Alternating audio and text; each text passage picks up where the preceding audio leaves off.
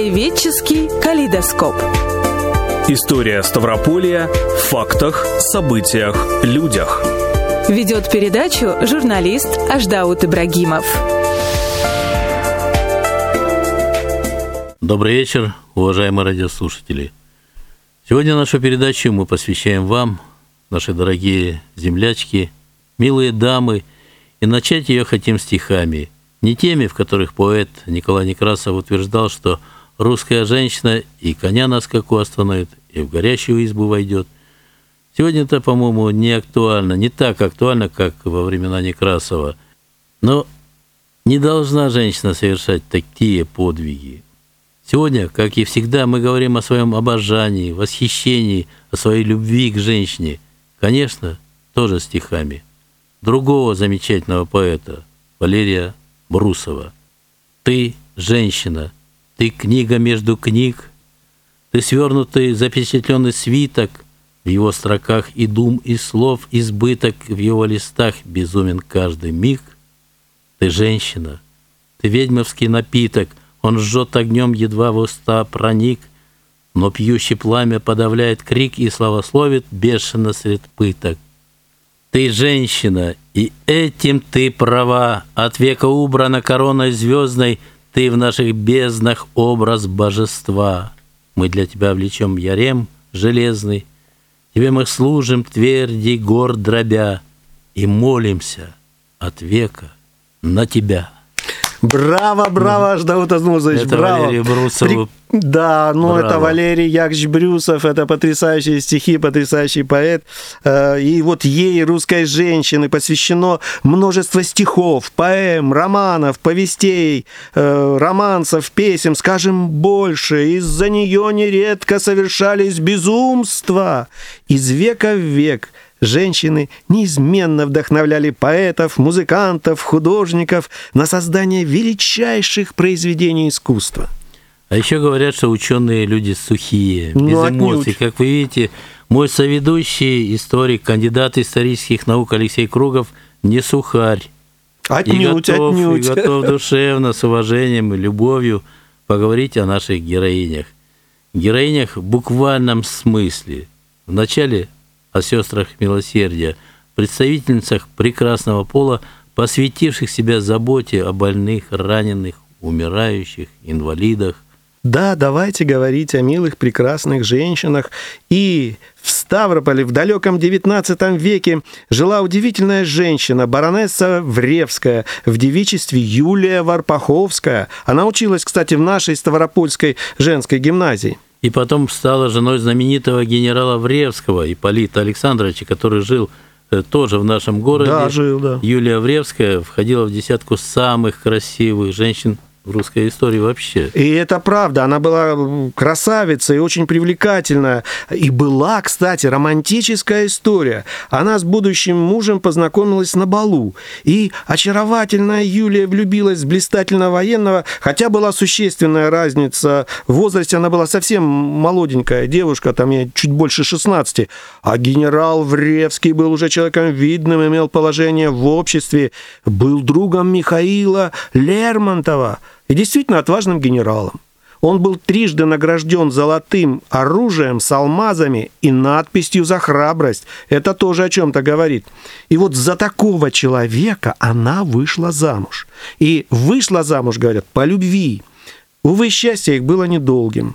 Генерал Вревский погиб при взятии лезгинской крепости Китури и умер у нее на руках. Она стала вдовой в неполные 18 лет. Печальная история какая. Да, и переехала в Петербург.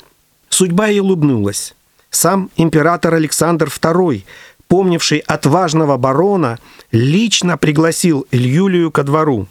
Она получила место фрейлины императрицы Марии Александровны. Но весной 1877 года Россия объявила войну Турции. Многих тогда шокировала эта новость. И первая красавица, от женихов просто отбоя нет. Баронесса Юлия Вревская, любимая фрейлина русской императрицы, оставила двор. И неожиданно для всех вступила в ряды добровольцев, неравнодушных к беде братьев-славян. Более того, она продала свое имение в Орловской области. Продала, губернии. продала в губернии, да, в Орловской губернии она продала это свое имение и на эти деньги организовала санитарный отряд из 22 врачей и сестер милосердия.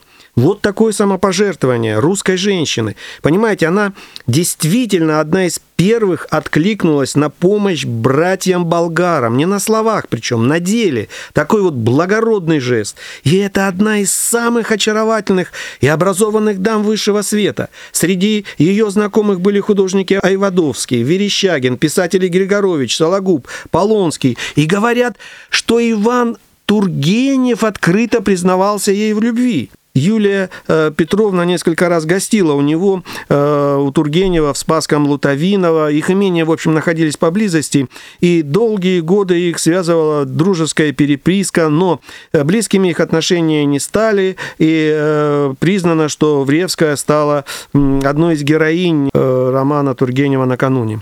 И при всем этом она оставила вольную жизнь при дворе, прошла курсы сестер милосердия и поехала со своим отрядом на театр военных действий. Да, на войну поехала. И ее определили в 45-й эвакогоспиталь. Он находился в румынском городе Яссы. И вот дама высшего света живет в простой крестьянской избе. Там нет порой самого необходимого. А работа медсестры, вот вы представляете, что это такое? Тяжелая работа, изнурительная, без сна и отдыха. И откуда у нее, аристократки, брались силы? Она видела ведь сколько людей, и там русских, и болгарских воинов умирало в лазаретах буквально на ее глазах. И вот она сама пишет, война вблизи ужасна, сколько горя, сколько вдов и сирот. И э, прочту также ее отрывок из письма Тургеневу. Э, родной, дорогой мой Иван Сергеевич, моя буйная головушка нашла себе пристань в Болгарии, в передовом отряде. Нас пять сестер на 400 человек, э, пишет Вревская, и все они тяжело ранены. Я так усовершенствовалась в перевязках раненых, что на днях даже сама вырезала пули, а вчера ассистировала на двух ампутациях. Да. Вот вы видите, она, э, кроме этого, выносила с поля боя раненых. Ей приходилось даже стрелять, говорят. Причем она стреляла очень хорошо. Отец научил ее. Эм, и при этом, да, вот э, при этих тяготах никто не услышал от нее ни единого слова, там, ни единой жалобы.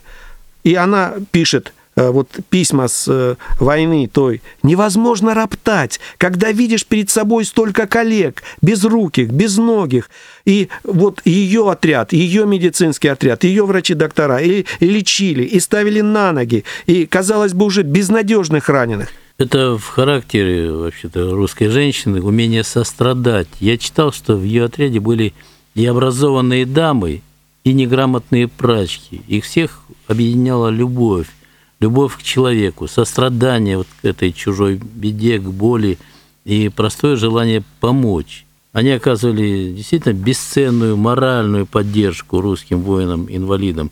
Их доброе слово возвращало к жизни сломленного солдата калеку. И вот ухаживая за ранеными, она заразилась тяжелой формой сыпного тифа. Две недели пролежала без сознания, практически никто к ней не подходил. Все боялись заразиться неизлечимым тогда недугом. Да, вы знаете, это так. Там были солдаты тоже раненые. Вот тем, кому она помогала, они приносили ей просто воду. Они видели, что она уже умирает, и, в общем, она тихо умерла во и сне. Ничем не могли ей помочь. Они не могли Никто. помочь, да. Тогда не знали, как лечить. А, а ей-то всего было 37 лет. И могилу для нее выкопали тоже раненой. И похоронили ее в платье сестре милосердия. И, и представьте, а до окончания войны меньше месяца. И болгары по сей день считают ее своей национальной героиней. Она не только наших, она и болгарских солдат лечила. И каждый год, в день освобождения, ее поминают во всех болгарских православных храмах. И сегодня да, да, и сегодня по сей день. Она, так могила там находится, и вот э, она считается у них чуть ли не национальной героиней. И сам Виктор Гиго, который тоже ее знал, написал стихи о подвиге русской розы, погибшей на болгарской земле. И там действительно было опубликовано множество статей, поэтических произведений, даже снят художественный фильм о ней. Еще одна наша героиня, Рима Михайловна Иванова – сестра милосердия и единственная женщина, кавалер офицерского Георгиевского креста вот в годы Первой мировой войны. Ее и ранее награждали за подвиги, за мужество на поле брани, как тогда писали. Э, у нее были две георгиевские медали и георгиевский крест четвертой степени для нижних чинов. Да, именно так и было. Храбрая девушка. Вот расскажите, как, за что ее наградили вот этим офицерским орденом? Ну, давайте по порядку, скажем так. В первом случае она вынесла под огнем прапорщика Гаврилова. Во втором случае при схожих обстоятельствах прапорщика Соколова, то есть с поля боя вынесла офицеров. И действительно отважно. Эм, а, в общем, Рима обычная ставропольская девушка, выпускница Ольгинской гимназии, Ставропольской гимназии. И дом семьи Ивановых находился, кстати, вот здесь, на Лермонтовской улице, номер 28. Это вот сейчас улица Дзержинская, на которой мы с вами находимся. Это недалеко. Наше здание государственной телерадиокомпании Да, недалеко, да? недалеко от здания. Откуда мы вот, с вами тут э, вещаем. и здесь она ходила, и вот в гимназию, то есть э, здесь как бы она присутствует. Вот, и была очень общительной, веселой девушкой, и одна из лучших учениц в классе. Я читал, что она работала учительницей начальной школы в селе Петровском. Э, Сохранились прекрасные отзывы о ее работе в этой школе. Когда началась Первая мировая война, э, Рима успешно прошла курсы сестер милосердия и добровольно ушла на фронт. Да, именно добровольно ушла на фронт, и ей исполнился всего-то 21 год. И э, вот в это самое время, вот в этот э, период она совершила э, свой подвиг, и современники называли Риму Иванову русской Жанной д'Арк и Ставропольской девой. Вот давайте вспомним, что с ней произошло. 1915 год, Белоруссия, Минская губерния, село никому неизвестное, Мокрая Дуброва. Мокрая Дуброва, да, именно там это произошло. Там стояла ее 10-я рота 105-го Оренбургского полка 31-го армейского корпуса. Вот в нем служила наша героиня, и ее родной брат там служил, полковой врач Владимир Михайлович Иванов. В общем, под его началом она и служила, под началом брата. И э, ранним утром 9 сентября рота пошла в атаку. Появились первые раненые, она оказывала им помощь на поле боя, и вдруг она видит, что атака захлебнулась, офицеры были убиты. И вот рота залегла, плотный вражеский огонь головы не поднять. И тут поднимается невысокая хрупкая девушка. «Братцы, за мной!» — крикнула она.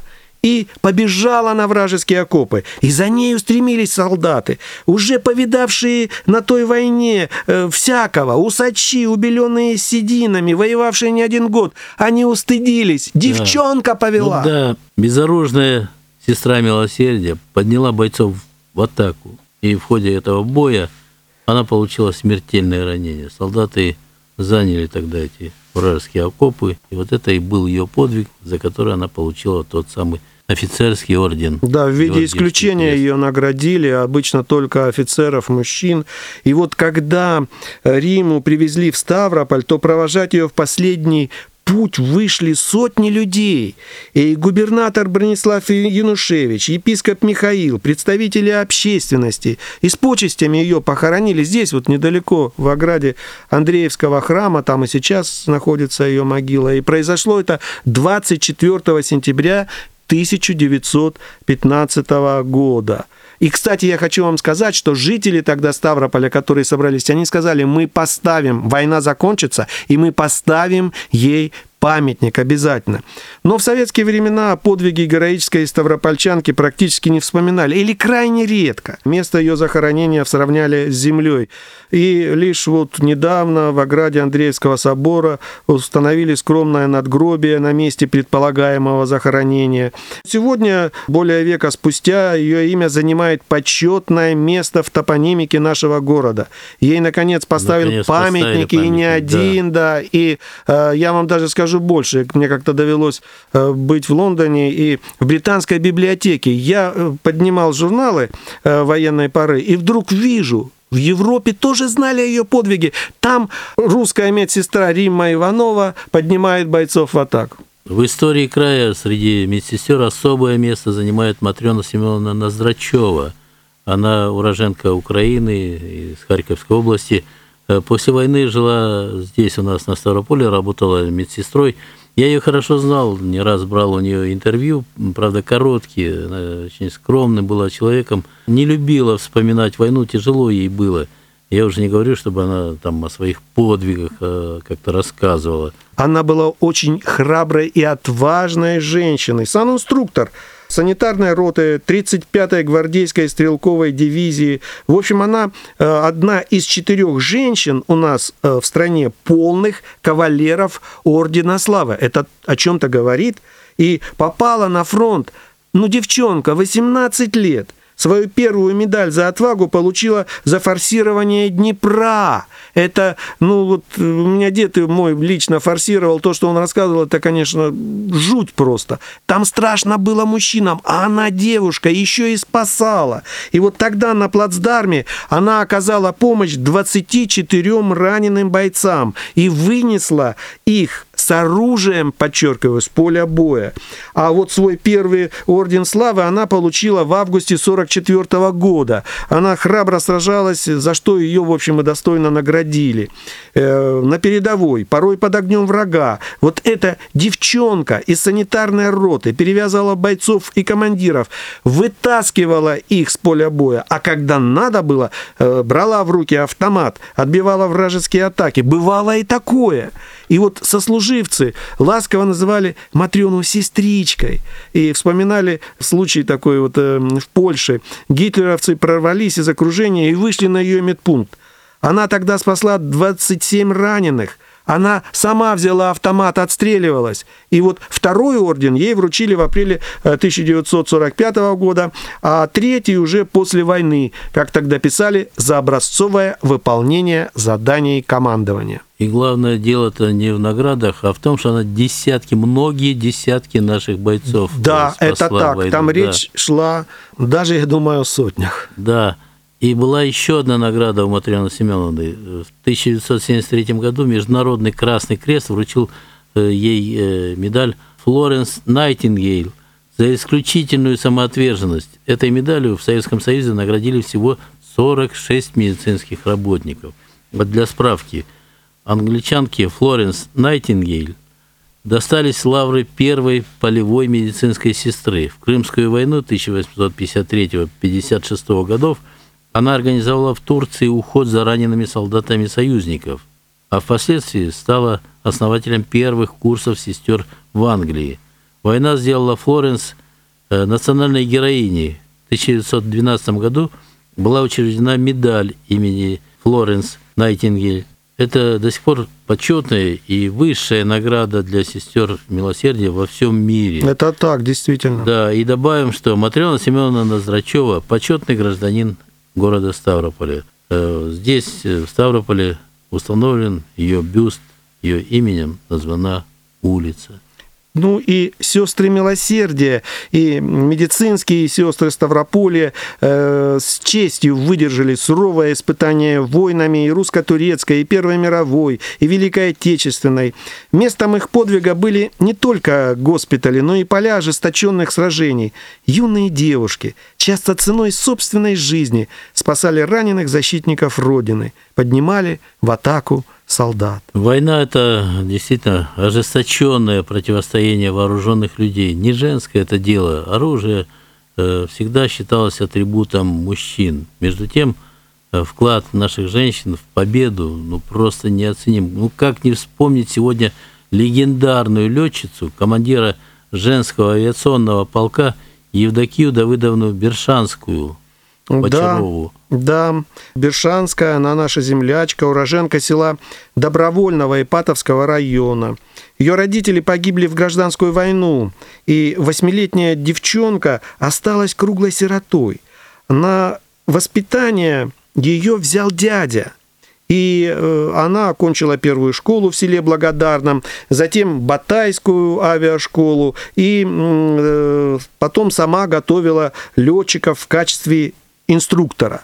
И вот за отличную подготовку пилотов ее наградили орденом тогда, знак почета. Это еще до войны. До войны, да. И вот Евдокия Давыдовна получила этот орден в Кремле из рук всесоюзного старосты Михаила Ивановича Калинина, а было ей 25 лет. И в годы, в годы Великой Отечественной войны, э, как опытной летчице, ей поручили командовать э, женским авиационным полком. Причем ночных, Ночных бомбардировщиков. бомбардировщиков. Ночными ведьмами она командовала. Фашисты э, в панике разбегались, когда э, летели на них кукурузники те же, да? Ну, У-2, эти знаменитые Ужас. самолеты, да, ну Да, вот, наводили вот на этот, фашистов. да, этот э, Русфанер, вот э, ночные ведьмы, это такие штампы нацистской пропаганды, я не особо их воспринимаю, потому что я посмотрел фотографии, вот их просто вот перед нашей сегодняшней, ну там молодые девочки, девчонки, да. студентки, 19, 20, 21 год,